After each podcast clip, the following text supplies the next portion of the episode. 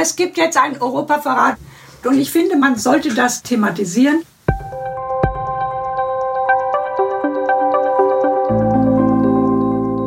Hallo und herzlich willkommen zu einer neuen Folge von History and Politics, dem Podcast der Körber Stiftung zu Geschichte und Politik. In dieser Folge geht es darum, was Europas Sterne zusammenhält.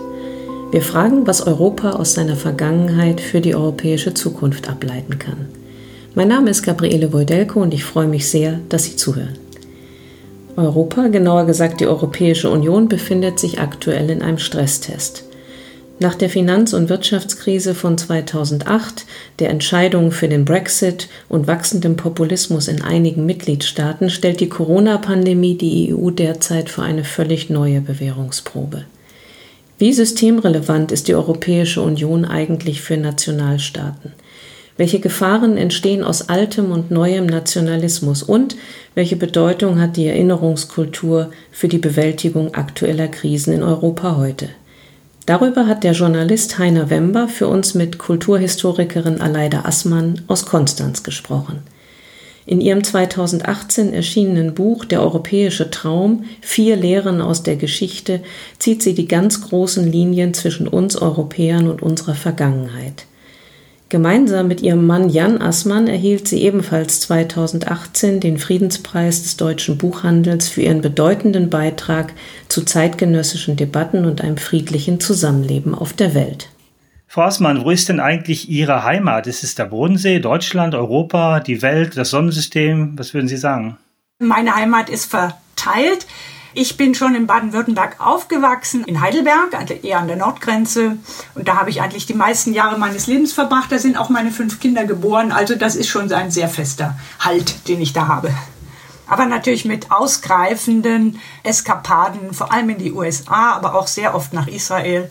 Ja, das ist vielleicht der Horizont. Ich finde auch wichtig, wo sind die Kinder aufgewachsen? Welche wichtigen, einschneidenden biografischen Erlebnisse sind mit einem Ort verbunden? Verbinden Sie denn mit Deutschland und Europa auch Heimatgefühle? Durchaus. Also äh, gerade diese längeren Auslandsaufenthalte in den USA, dass ich diese intellektuelle Brisanz an diesen Unis erleben durfte, aus der Distanz merkt man dann irgendwann doch, wohin man gehört. Die Sterne auf der Flagge der Vereinigten Staaten stehen ja für die einzelnen Bundesstaaten. In der europäischen Flagge haben wir auch zwölf Sterne. Die stehen aber traditionell als Symbol für Vollkommenheit, Vollständigkeit und Einheit. Da ist auch der Wunsch der Vater des Gedankens wohl, oder? Ich glaube, diese Sterne ästhetisch stehen für mich auch für die Uhr. Ja, 12 Uhr, 6 Uhr, 3 Uhr, 9 Uhr und das äh, suggeriert Ewigkeit. Also Stabilität des Uhrwerkmechanismus läuft für mich da auch mit. Und genau das ist eigentlich ein Wunschbild, was schon längst nicht mehr so richtig funktioniert. Genau, mit der Stabilität in Europa war es ja nie so weit her. Eigentlich ein Kontinent, der traditionell immer im Streit und im Krieg gelebt hat. Sie haben vier Lehren aus der Geschichte gezogen. Ja, ich habe mich irgendwann mal gefragt, was mich eigentlich mit diesem Europa verbindet. Zufällig liegt hier auf meinem Schreibtisch gerade mein Reisepass und da fällt mir auf, dass über Bundesrepublik Deutschland steht Europäische Union. Also ich bin Bürgerin der EU noch bevor ich Bürger meiner Nation bin. Das ist doch interessant. Und wenn wir die Sterne sehen, über die wir gerade sprachen, wissen wir, das ist unsere Identität, da können wir hin. Und wir sind dann in einer ganzen Gruppe von Menschen, die da möglichst schnell durch wollen, aber die wahrscheinlich wenig darüber erzählen könnten, warum sie Europäer sind. Ich denke, wir können nicht an etwas hängen und uns dafür interessieren und uns damit identifizieren, wenn wir zu wenig darüber wissen. Wir haben so lange im Krieg gelebt, die zwei Weltkriege, die Lehre daraus ist, es darf nie wieder passieren und diese Feindschaft hat sowieso nie was gebracht und genau. als wichtigste Lehre auch, als Gründungsmythos auch von Europa, ja, der Europäischen Union, wir wollen keinen neuen Krieg. Genau, 1945 diese Lehre war, glaube ich, jedem klar, da musste ich kein Buch darüber schreiben. Und trotzdem ist es wichtig, sich immer noch mal zu überlegen, was das bedeutete, dass nach der sogenannten deutsch-französischen Erbfeindschaft, da hat ja Deutschland dreimal eine Invasion nach Frankreich gemacht, und zwar innerhalb der Familien, in der Großväter, in der Väter und in der Enkelgeneration. Also drei Generationen lang Krieg geführt gegen Frankreich. Und es waren ausgerechnet die Franzosen, die die Hand ausgestreckt haben und den Beginn einer deutsch-französischen Freundschaft, die dann die Keimzelle, würde ich mal sagen, der neuen EWG-EU wurde. Es gab ja auch den äußeren Kit, nämlich die Bedrohung, vermeintliche oder reale Bedrohung durch die Sowjetunion, die dann die europäischen Staaten ja auch zusammenrücken ließ. Und dieser Punkt, den Sie auch anführen, der Demokratiesicherung, das war ja auch ein System, Gegenentwurf zu dem totalitären System im Osten. Kann man das so sagen? Richtig. Es ist ja paradox. Mit dieser großartigen Friedenssicherung 1945 folgende gehen wir direkt in den Kalten Krieg hinein. Also aus dem Frieden machen wir eine neue Zustand der Polarisierung, das ist der Kalte Krieg. Und die Demokratisierung, die zweite Lehre aus der Geschichte, hat sehr viel damit zu tun. Und Deutschland ist ja der Abdruck genau dieses historischen Geschehens mit der Spaltung. Die Demokratisierung ist eine lange Geschichte gewesen und sie wurde natürlich nach 1989 ganz brisant, als die ganzen ehemaligen Sowjetrepubliken dazustießen und dann diese Demokratisierungsbewegung weiterging. Und da ist es tatsächlich gerade mal besonders Polen gewesen, mit denen dann ein ähnliches eigentlich freundschaftliches Verhältnis aufgebaut werden konnte, ähnlich wie mit Frankreich. Da gab es sehr viele auch kulturelle Annäherungen mit Historikern, die von beiden Seiten gemeinsame Geschichtsbücher schrieben und so weiter.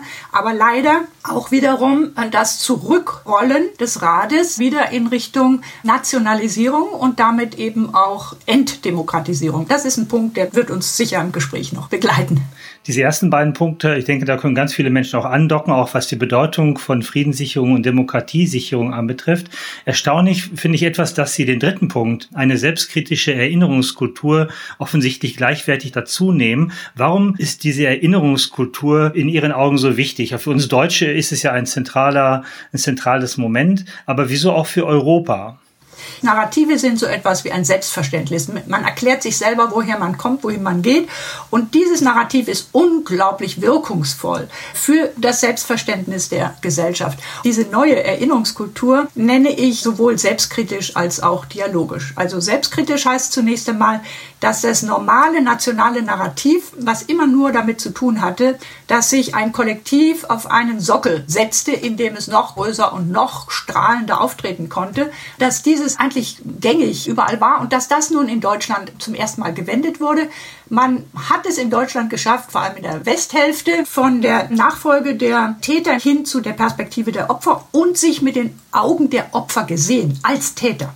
Das heißt, sich selbst als Täter anerkennen oder erkennen und die Opfer anerkennen. Das ist eigentlich der ganz wichtige Dreh in der ganzen Geschichte. Und das ist etwas, was nach 1989 dann auch wirklich auf der europäischen Ebene funktioniert hat. Gibt es auch noch andere Felder, wo Sie das sehen, abgesehen vom Holocaust oder dem Zweiten Weltkrieg? Das würde ich auch überhaupt für die ganze Kolonialgeschichte sagen. Die wird in Europa gerade noch sehr stark blockiert.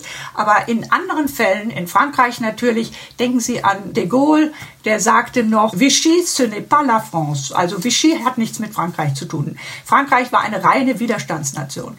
Das hat sich gedreht. Beziehungsweise er hat gesagt, auch Frankreich braucht keine Aufklärung, es braucht Wahrheit. Also immer die Idee, ein nationales Narrativ braucht unterstützende Impulse, in denen das Kollektiv gut dasteht. Und dass man eben auch Verbrechen oder Kollaboration einbezieht, das war was Neues. Und das hat auch in Österreich so lange gedauert. Denken Sie an die Waldheim-Affäre. Bis dahin war in die 80er Jahre hinein, war Österreich und 90er, war Österreich das erste Opfer Hitlers. Und das haben die Alliierten auch so anerkannt war dann auch politisch gerade opportun. Sie sagen, dass die Nationalstaaten gar nicht überwunden sind, vielleicht auch gar nicht überwunden sein sollten, sondern dass sie auch ihre wichtige Funktion noch haben. Da würde ich auch ansetzen, warum die EU so wichtig ist und welche großartigen Aufgaben sie erfüllen kann. Die große Chance der EU liegt darin, dass sie den Nationalismus zähmen kann. Genau durch eine solche Form der Geschichtserinnerung, wie ich sie beschreibe, so wie man die anderen anerkennt, auf deren Kosten die Geschichte über sie weggegangen ist, kann man ein anderes Bewusstsein entwickeln, kann man ein Anerkennungsverhältnis entwickeln und kann auch mehr Gerechtigkeit zulassen und den Frieden sagen wir, tiefergreifend sichern. Ich glaube, das Friedensprojekt in Europa ruht auch auf einer solchen dialogischen Erinnerungskultur. Wozu aber auch ein Gefühl von Nationalstaat dazugehört. Genau. Also nicht die Abschaffung der Nation, wenn man so will, sondern ihre Zähmung, wie Sie sagen. Richtig.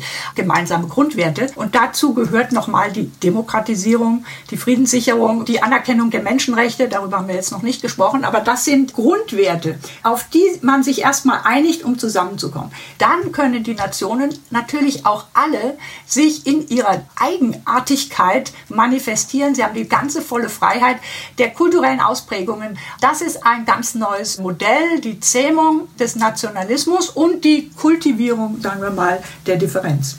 Warum sind die Menschenrechte für Sie auch so zentral als Fundament Europas? Mich interessiert der Prozess, in dem die Menschenrechte erkämpft wurden und nicht nur deklariert worden. Und da gibt es für mich zwei Daten, die vor allem in die 70er Jahre zurückgehen. Das eine ist 1975 die sogenannte Schlussakte von Helsinki. Das war so wichtig, weil das der Startschuss für ganz viele mittelosteuropäische Nationen waren, in der Sowjetzeit die sogenannte Helsinki-Gruppen entwickeln durften und da zum Beispiel Václav Habeck, die Charta 77, aber bis hin zu verschiedenen Bürgerrechtsbewegungen in vielen Städten der DDR. All das stand im Kontext dieser Selbstbefreiungsbewegung oder Demokratisierungsbewegung von unten in den Sowjetstaaten. Ja, jetzt haben wir Ihre vier Lehren aus der Geschichte beschrieben. Gerade sind riesige Milliardenbeträge in Europa in der Diskussion, auch in der Umschichtung, um zu versuchen, den Kontinent wirtschaftlich wieder nach vorne zu bringen. Ist nicht Wirtschaft und auch Wohlstand eigentlich ein zentrales Fundament für Europa? Wenn man von Europa den Euro abzieht, dann bleibt ja nur noch ein paar übrig.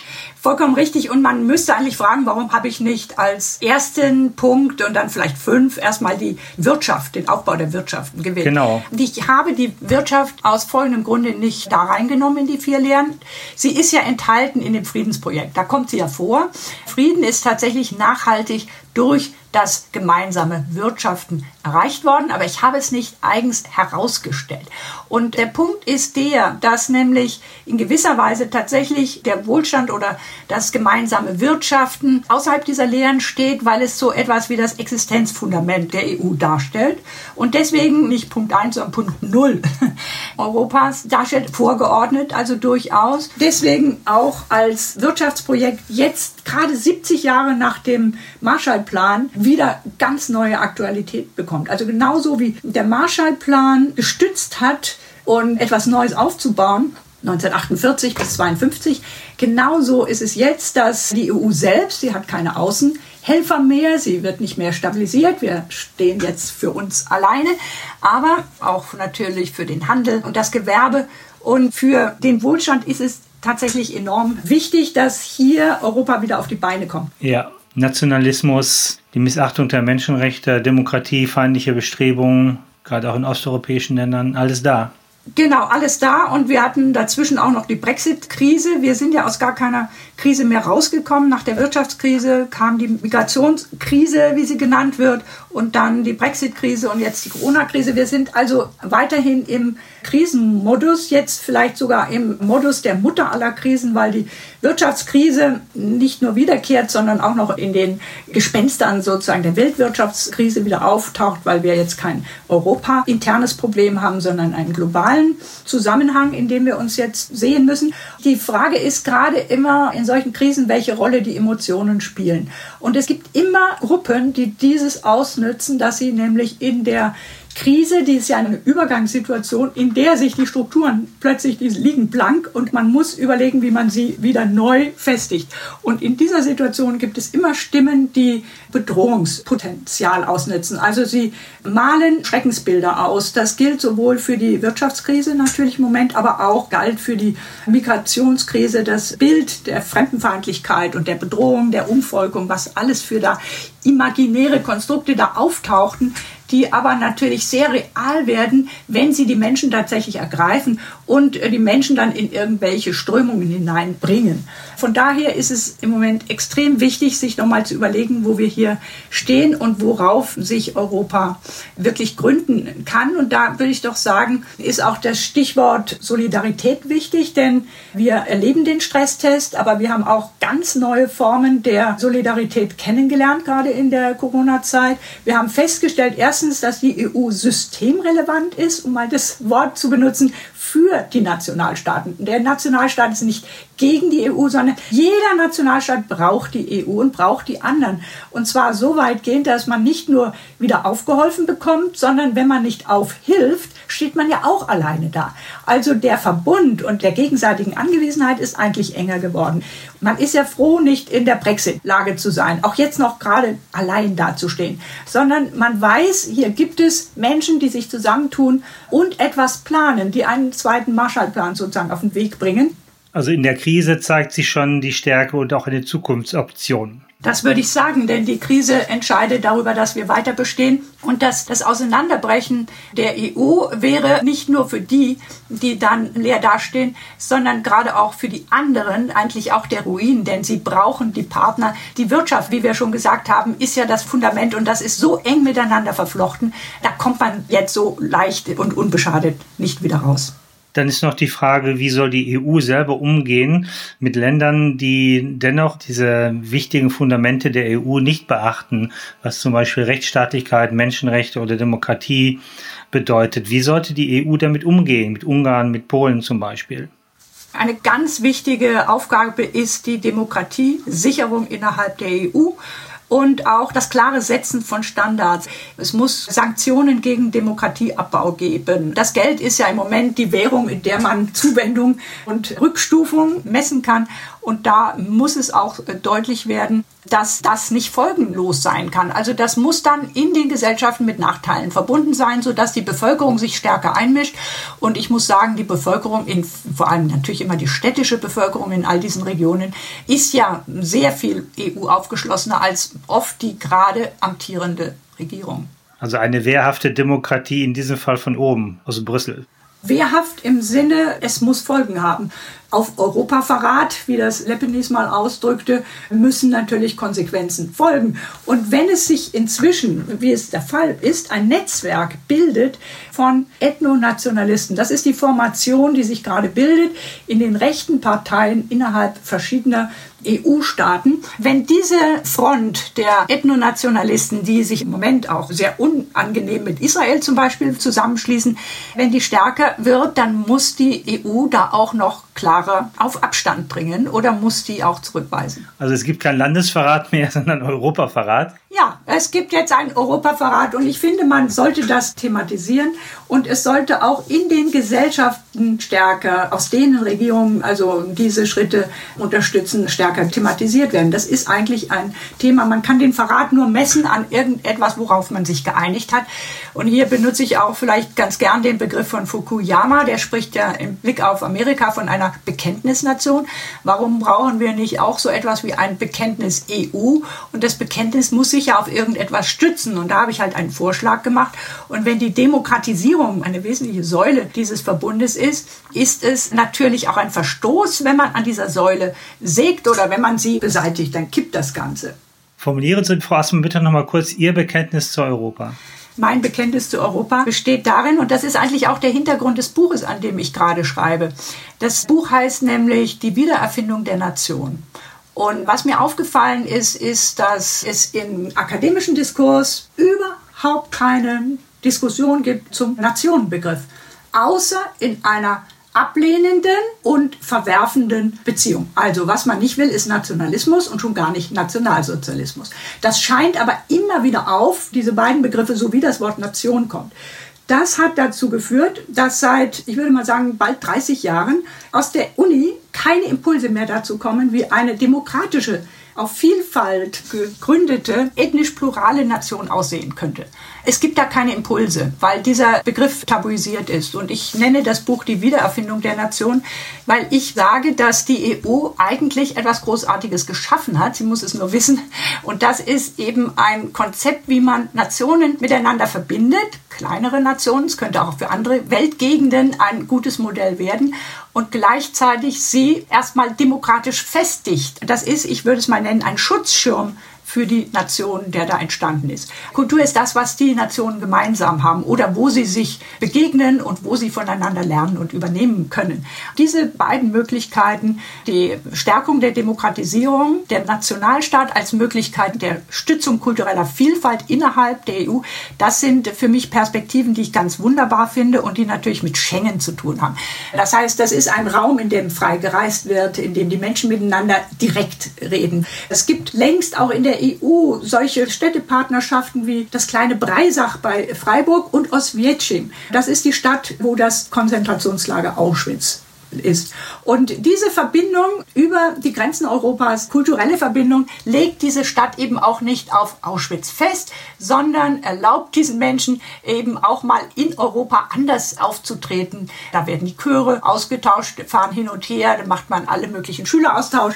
Also überall gibt es auch Mensch-zu-Mensch-Beziehungen, die auf einer viel erdgebundeneren Ebene sich entwickeln. Und da sind die Städte ein ganz, ganz wichtiger neuer Akteur. Wir wissen ja, Frau Asmann, wie wichtig Emotionen sind, auch im Verhältnis von Gruppen, auch von größeren Gruppen. Die Nation ist ja häufig dann auch emotional besetzt. Müsste dann nicht aus der EU selbst auch eine Nation werden, wo wir dann eine emotionale Bindung zu aufbauen könnten? Ganz schwierige Frage aber eine Schlüsselfrage natürlich. Das haben die Leute lange versucht. Und die besten Kollegen haben daran teilgenommen an dieser Diskussion. Und ich muss sagen, diese Diskussion ist gescheitert. Ich stehe jetzt inzwischen, bis mir jemand etwas Gegenteiliges beweist, auf dem Standpunkt, dass die EU kein Narrativ hat. Sie hat nicht ein Narrativ wie eine andere Nation, die in einer übergreifenden Geschichte erzählen kann, wie sie dahin gekommen ist, wo sie jetzt sind und was für Erwartungen sie an die Zukunft haben. Und das ist auf der Ebene der EU viel, viel, viel schwieriger. Das ist ein Geschichtsraum und nicht ein Geschichtsnarrativ. Europa ist keine Kleinfamilie, wo man zu jedem einen intensiven Kontakt hat, sondern eine ganz, ganz große Großfamilie, wo man weiß, ich habe einen Cousin dritten Grades, aber ich kann nicht ständig mit ihm in Kontakt sein und weiß auch nicht alles über sein Leben. Nein, ich weiß nicht alles, aber ich kann neugierig sein, ich kann mich da informieren und für mich war eben 1989 der Moment, wo ich plötzlich den Osten kennenlernte, der ja zugesperrt war im Kalten Krieg und dann die Möglichkeit, da überall hinzureisen und diese Menschen kennenzulernen und Europa von einer ganz anderen Seite zu erleben. Das hat mich natürlich unglaublich beeinflusst, das hat mich völlig umgedreht. Bei der Vorbereitung zu diesem Gespräch habe ich mal neben dem Begriff Heimat auch den Begriff Zuhause näher untersucht und festgestellt, es gibt keine Mehrzahl von Zuhause. Es gibt nur ein Zuhause.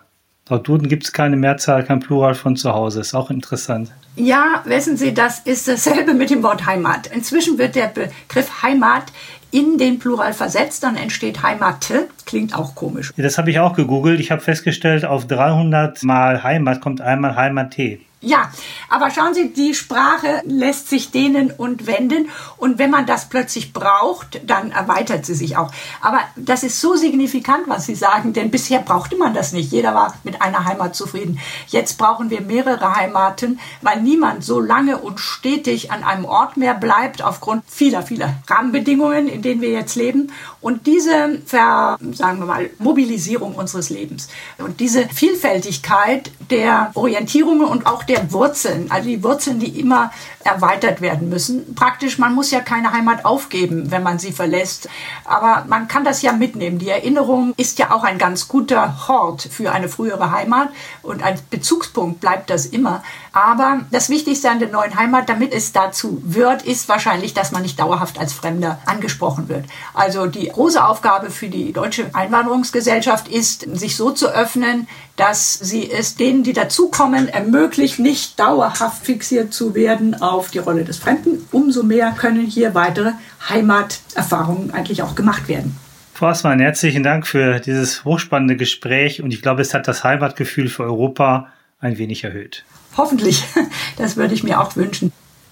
Das war unser History and Politics Podcast über Zusammenhalt und Bruchlinien in Europa mit Aleida Assmann. Das Gespräch hat Heiner Wember geführt, meine Kollegin Katja Fauser hat es redaktionell betreut. Weitere Informationen zu unserer Arbeit im Bereich Geschichte und Politik und natürlich auch alle Folgen unseres History and Politics Podcasts finden Sie auf der Website der Körber Stiftung. Für heute verabschiede ich mich von Ihnen. Ich würde mich freuen, wenn Sie auch beim nächsten Mal wieder reinhören würden, wenn es darum geht, wie die Geschichte unsere Gegenwart prägt. Tschüss, machen Sie es gut.